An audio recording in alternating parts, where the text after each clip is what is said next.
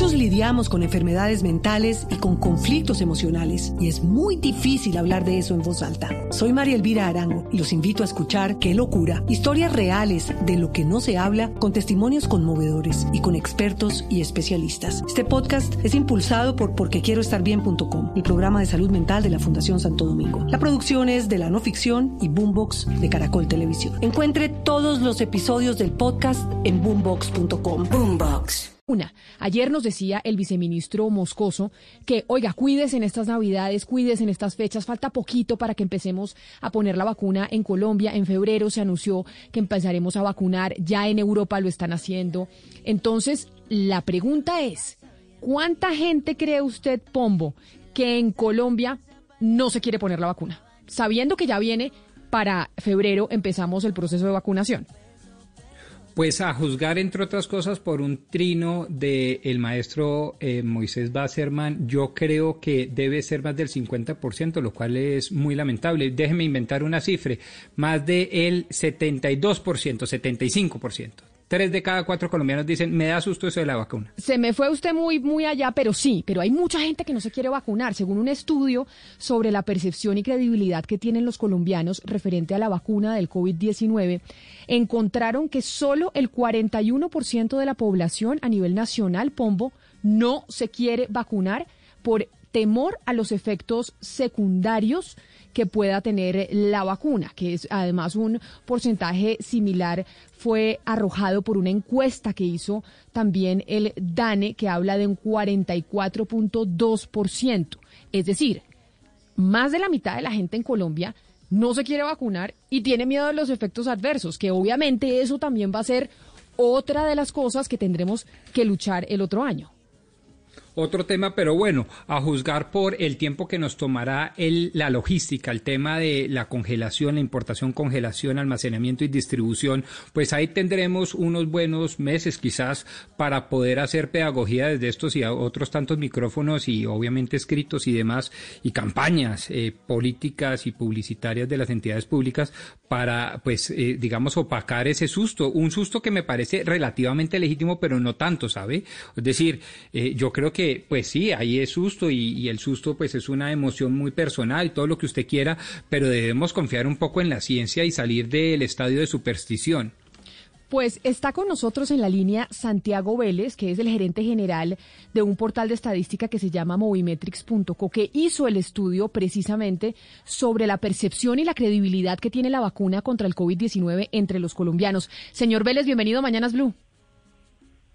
Buenos días, Camila. saludo para ti, la mesa de trabajo y todos los oyentes. ¿Cuál es la razón por la cual hay tanta gente en Colombia que le tiene temor a la vacuna del, eh, del coronavirus y que dice, no, yo no me voy a vacunar porque tengo miedo de los efectos adversos? Sí, justamente. Eh, para la pregunta puntual eh, que hicimos a, bueno, más de 1.400 colombianos a nivel nacional, con un nivel de confianza del 95%, lo que nos dimos cuenta es que el 41% de los colombianos manifiesta que no se va a vacunar, el 59% que sí se va a vacunar. Como puedes ver, está muy dividida la opinión, sin embargo, varía un poco por regiones. Por ejemplo, en Cali y en ciudades intermedias es superior al 45% eh, la cantidad de personas que no se piensan vacunar, mientras que en ciudades como Barranquilla y Bogotá están solo el 37%. O sea, ahí hay más gente que está dispuesta a vacunarse que en Cali y en ciudades intermedias. Pero entonces, pero Santiago, déjame lo interrumpo, pero entonces, ¿cuáles son las ciudades en donde la gente tiene más reticencia a vacunarse? Cali, ciudades intermedias, tenemos en Cali el 50% de personas no se piensa vacunar, en ciudades intermedias el 45% no se piensa vacunar, pero en Barranquilla y en Bogotá, por ejemplo, solo es el 37%, o sea que ahí están más dispuestos a vacunarse. Entonces cambia el análisis dependiendo de la región pero a nivel nacional, como un todo, tenemos el 41% que manifiesta que no se va a vacunar. Señor Vélez, pero eh, a mí me interesa saber un poco más sobre el perfil de las personas que respondieron a esa encuesta, no solamente la región, sino eh, mujeres, hombres, eh, edad, edad promedio, nivel educativo. Es decir, podemos separar un poco esas respuestas en distintas categorías para entender un poco mejor por qué respondieron así.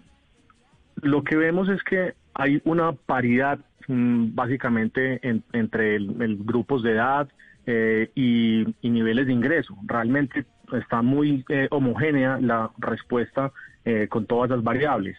Sin embargo, hay una leve tendencia a que las personas entre más edad tengan, eh, más están dispuestas a vacunarse. ¿Por qué? Porque básicamente tienen necesidad de inmunizarse más rápido y hay presión familiar sobre ellos para que se eh, vacunen, se inmunicen y así digamos que la familia pueda mm, recobrar un poco más la normalidad. Eso lo preguntamos y vemos una ligera tendencia. Pero definitivamente lo que sí es un común denominador es que esas personas que manifiestan que no se van a, vacunar es principalmente por el miedo a los efectos secundarios de la vacuna, con un 60%, seguido de no creer en la efectividad de la vacuna con un 25%. Entonces, eh, digamos que ahí ya entendemos un poco mejor por qué es ese miedo y por qué hay tanta reticencia a la vacuna. Señor Vélez, ustedes en el estudio consultaron el tipo de vacuna, porque seguramente habrá gente que se interesará vacunarse con la dosis de Pfizer, pero no con la china o con la rusa. ¿Ustedes preguntaron eso? No, no se preguntó esa pregunta básicamente porque todavía no sabemos ni siquiera cuál es la que, la que nos van a suministrar en la fase 1 del, del Plan Nacional de Vacunación. Eh, el, miedo es generalizado a todas las vacunas porque finalmente las cuatro que digamos tenemos sobre la mesa, que es Oxford, AstraZeneca, Moderna, Pfizer, BioNTech y la Sputnik, todas requieren dos dosis y básicamente todas tienen entre un 60 y 90% o 95% de efectividad, o sea, no es del 100%.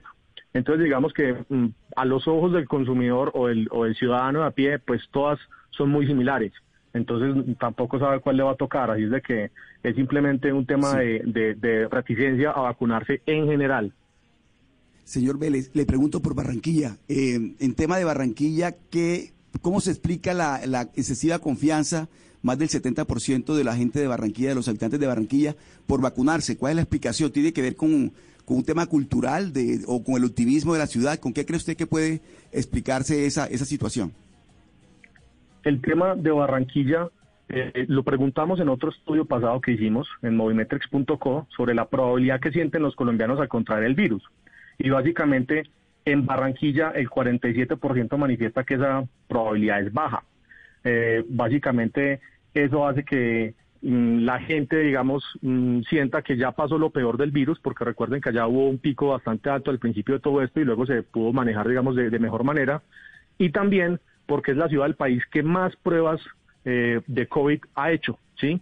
Entonces eso hizo que la gente, digamos, se acercara un poco más al proceso, perdiera un poco de miedo y si pues ya familiares tuvieron COVID, si ya se hicieron eh, pruebas masivamente, pues por supuesto que el, mm, de ahí el pasar al tema de vacunarse no es algo tan lejano. Señor Vélez, yo le quiero preguntar por dos factores y la incidencia que tuvieron en estas respuestas. Uno es, pues en Colombia ya tenemos la, la, experiencia de que los medios de comunicación se tiren en una campaña de vacunación, como hicimos los medios con, con la vacuna contra el virus del papiloma humano, que por eh, mal manejo de la información se dañó esa campaña. Entonces, uno, por la información, el papel de los medios de comunicación, qué papel hemos jugado ahí en esa percepción, y segundo, el papel de los políticos. Por ejemplo, un político como Donald Trump, que dude de la ciencia públicamente, que la cuestione, lo cual no ha sucedido mucho en Colombia, ¿qué incidencia ha tenido en estas respuestas?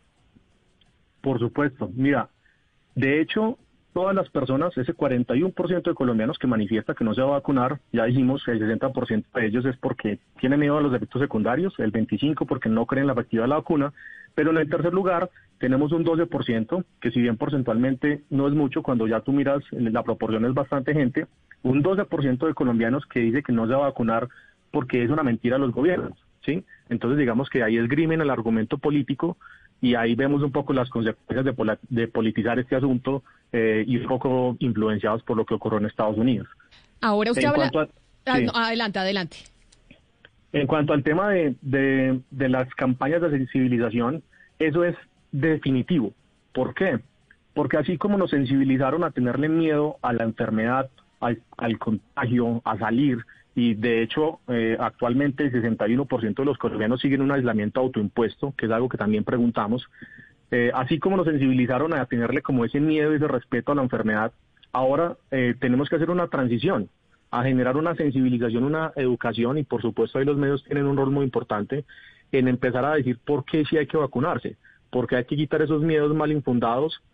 por supuesto la gente está a la expectativa de lo que pueda ocurrir pero ahí es un tema de sensibilización. En la medida que ese programa sea exitoso, pues por supuesto que más colombianos van a decidir vacunarse y en la medida que Así como con el virus, si yo ya conozco vecinos, familiares, amigos que se han ido eh, contagiando y yo también tengo amigos, familiares y vecinos que se han ido vacunando, pues entonces así mismo voy a ir haciéndolo yo. Entonces también es un, tema de que la gente está esperando que el vecino lo haga para poderlo hacer ellos mismos. Pero en el fondo, eh, por supuesto, si ven que es un, tema seguro, lo van a poder ir haciendo. De hecho, nosotros venimos haciendo un tracking en el portal mes a mes de esta situación y lo que vemos es que en la medida que ha habido más información eh, de la vacuna, pero todavía no está disponible, pues la gente ha ido perdiendo su, su deseo de vacunarse, porque simplemente ya ven la vacunación como algo más inminente y tienen miedo.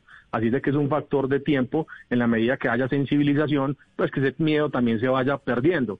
Entonces, eh, por ejemplo, en noviembre la, la cantidad de personas que se iba a vacunar era mayor, pero ahora pues hemos visto también en medios que la vacuna de Pfizer ha generado eh, reacciones alérgicas más de lo esperado, entonces la gente por supuesto hemos visto que está enterada, de hecho lo preguntamos, el 91% de los colombianos está enterado del asunto de la vacuna porque tiene miedo y quiere saber, un 9% de colombianos no tienen ni idea sobre la vacuna y no le importa, pero entonces la gente ya está enterada y al ver ese tipo de cosas, por supuesto, hace que, que pierda confianza con la vacuna y que lo primero en reacción humana que podamos tener es no, primero yo no, primero, primero el otro. Pero entonces, señor Mejía, sí sorprende lo que usted dice, que cada vez hay más gente que no se quiere vacunar. En la medida en que se acerca el momento en donde va a empezar la vacunación masiva en Colombia, entonces la gente tiene mayor temor y dice, no, yo no me vacuno, espero a que otros lo hagan. Usted habla del tema político, pero ahora quiero hablarle del tema religioso, porque un oyente nos escribe y me dice, Camila, mi mamá, que es una mujer mayor, no quiere vacunarse porque el pastor de la iglesia donde ella asiste le ha dicho que la vacuna es un veneno y los va a matar totalmente, información que obviamente es falsa, y que su mamá tristemente la cree. ¿Qué factor juega la religión en medio de aquellas personas que ustedes encuestaron y que dijeron, no, ¿sabe qué? Yo no me voy a vacunar. Incluso salió en el resultado con una incidencia muy baja, les decía el 60% no se va a vacunar por miedo a los efectos secundarios, el 25% por la efectividad de la vacuna, el 12% por miedo eh, porque dicen que es una mm, mentira los gobiernos, y salió eh, el tema de porque no creo que exista el COVID-19 en un 5%, que ahí está, ahí no tiene nada religioso, pero también salió un 3% de personas, o sea, de cada 100 colombianos que no se van a, vacunar, tres de ellos dicen que no lo van a hacer por temas religiosos. O sea, la incidencia es baja, pero ahí está. De manera que, pues, por supuesto, si, digamos, los, los eh, congregaciones religiosas mueven un poco el tema, pues también van a facilitar este proceso. Usted dijo en una de sus respuestas algo que me parece importante e interesante sobre un debate que hemos tenido aquí y sobre todo yo he tenido con mi compañero de la mesa, Gonzalo Lázari, porque usted dice que un 65% de los colombianos están autoaislados, es decir, que por decisión propia siguen en cuarentena o, cuál fue la cifra que usted nos dio. Sí, ese fue la, el hallazgo que hicimos en un estudio que hizo el, el portal en el mes de noviembre, donde el 61% de las personas dice que se mantiene actualmente en cuarentena y solo sale a la calle para lo necesario, ¿sí? Eh, por supuesto, esto cambia dependiendo del grupo de edad, porque mm, los jóvenes de 25 a 35 años están saliendo mucho más. Entonces, digamos que la lectura hay que partirla por regiones, por grupos de edad, pero si hablamos como un todo, el 60% de los colombianos todavía dice que sale a la calle lo menos que, puede o que tiene que hacerlo. Lo que pasa es que ya están yendo a oficinas, entonces pues e, eso es parte de lo que tiene que hacer. Entonces, por supuesto, se ve más gente en la calle, pero digamos en, en momentos de esparcimiento, la gente si no tiene que hacerlo, no sale.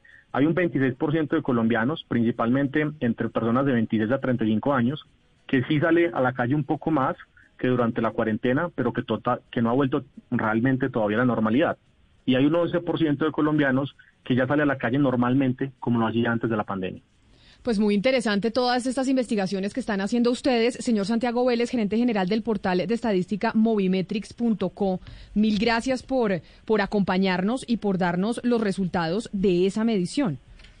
Un gusto. Eh, seguiremos en contacto, estamos haciendo un tracking mensual de esta situación, sobre todo para entender qué está pasando en los hogares colombianos y cuáles son los cambios drásticos que hubo eh, al interior de todos ellos. Muchos lidiamos con enfermedades mentales y con conflictos emocionales y es muy difícil hablar de eso en voz alta. Soy María Elvira Arango y los invito a escuchar Qué locura, historias reales de lo que no se habla con testimonios conmovedores y con expertos y especialistas. Este podcast es impulsado por porquequieroestarbien.com, el programa de salud mental de la Fundación Santo Domingo. La producción es de la no ficción y Boombox de Caracol Televisión. Encuentre todos los episodios del podcast en boombox.com. Boombox.